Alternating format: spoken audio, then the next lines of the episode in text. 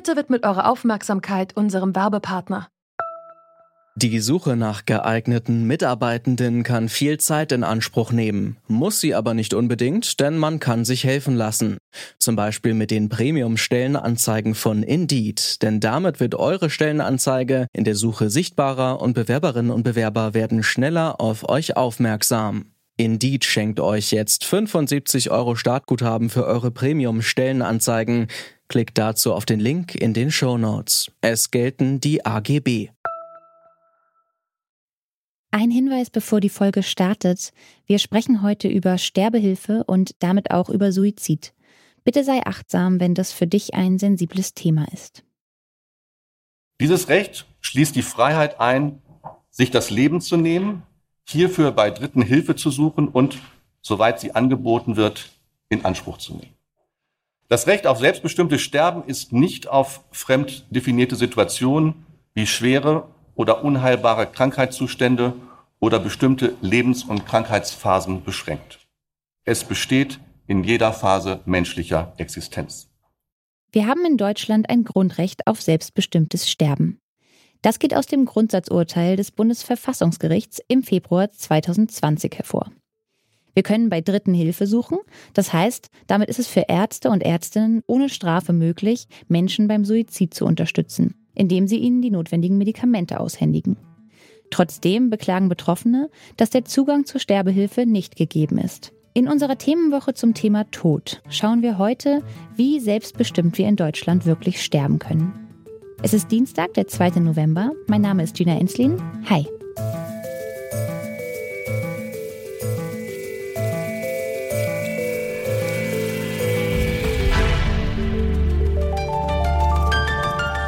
Zurück zum Thema.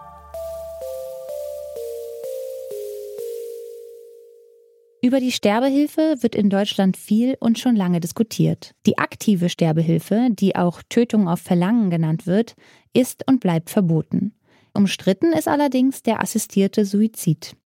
Hier stellt die Ärztin oder der Arzt dem Patienten das tödliche Mittel zur Verfügung. Seit dem Urteil des Verfassungsgerichts ist diese Form der Sterbehilfe wieder möglich.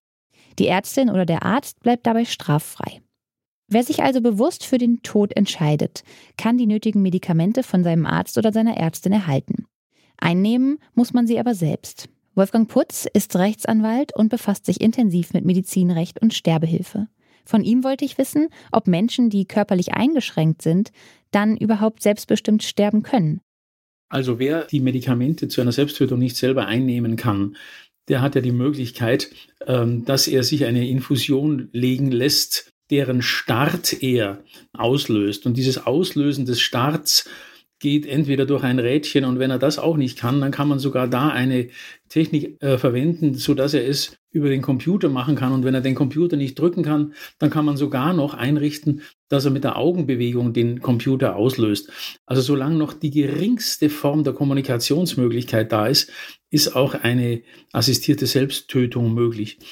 Und selbstverständlich muss für alle Formen, auch alle anderen Formen der Sterbehilfe, der Patient diesen Wunsch willensfrei, also frei verantwortlich, frei von psychischer Störung und so weiter geäußert haben. Dank technischer Lösungen sollte der selbstbestimmte Tod also niemandem vorenthalten werden. Aber kann dieser Wunsch denn auch umgesetzt werden? Juristisch sind die Grundlagen gegeben, wie Wolfgang Putz schildert.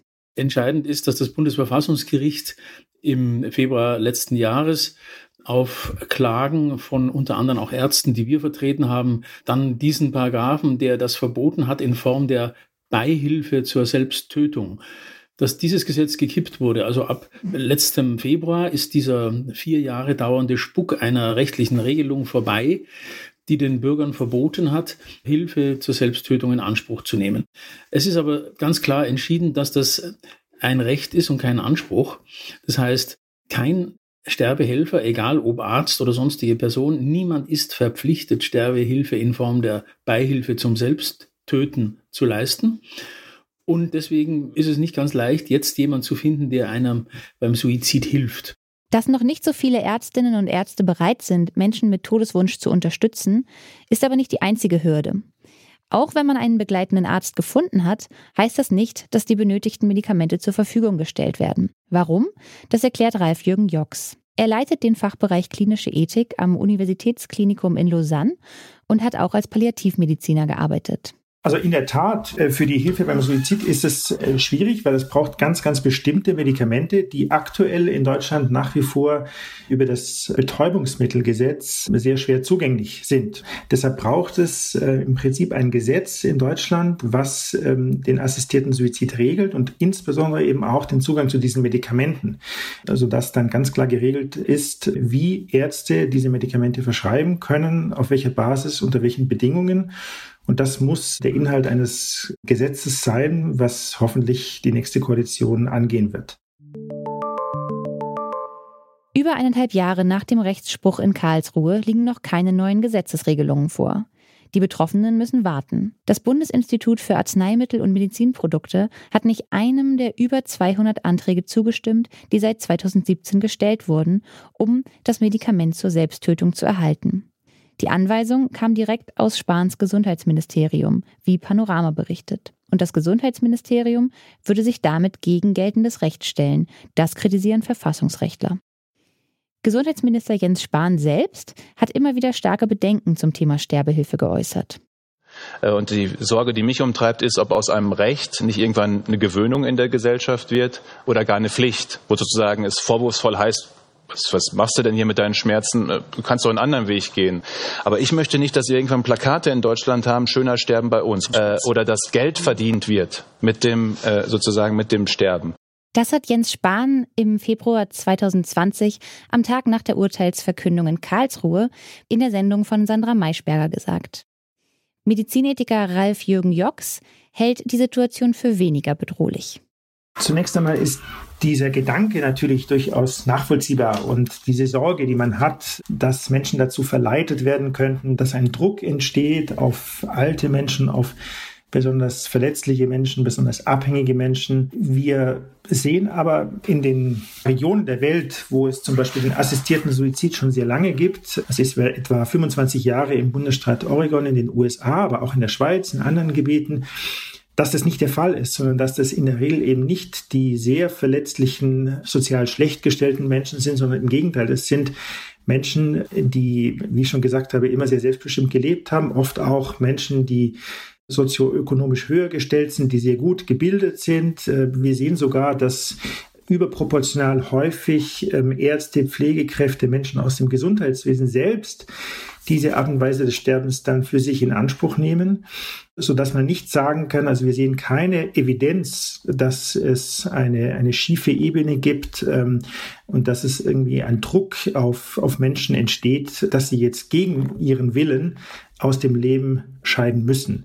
Auch die Gefahr, dass Sterbehilfe zum großen Geschäft werden könnte, sieht Ralf Jürgen Jocks nicht. Wenn allerdings der assistierte Suizid gar nicht geregelt wird, wie es aktuell der Fall ist, dann ist es nicht ganz unproblematisch, weil dann natürlich Sterbehilfevereine mehr oder weniger schalten und walten können, wie sie wollen, auch sehr, sehr hohe Preise verlangen können, überhaupt keinen Regeln unterliegen und auch überhaupt nicht rechenschaftspflichtig sind, was sie tun, bei wem und auf welche Weise sie es tun. Das heißt, es wäre auch für eine demokratische, offene Gesellschaft auch gut, wir wüssten auch, was am Lebensende passiert und wir hätten auch einige Daten oder Statistiken darüber, was passiert, zum Beispiel mit dem assistierten Suizid. Rein theoretisch können wir in Deutschland selbstbestimmt sterben. Zumindest wenn es nach dem Grundsatzurteil des Bundesverfassungsgerichts geht. Doch in der Praxis fehlt eine neue Regelung, die für die Betroffenen wirkliche Veränderungen bringt. Ärztinnen und Ärzte sind gehemmt, die Medikamente kaum zu kriegen. Der neue Bundestag ist nun gefordert, sich des Themas anzunehmen und sich auf neue Regeln zu einigen. Für heute war es das von uns. Das Thema Tod wird uns die restliche Woche noch begleiten. An dieser Folge mitgearbeitet haben Charlotte Müller, Jonas Nikolik und Benjamin Zerdani. Chef vom Dienst war Anton Burmester und ich bin Gina Enslin. Tschüss und bis zum nächsten Mal. Zurück zum Thema vom Podcast Radio Detektor FM.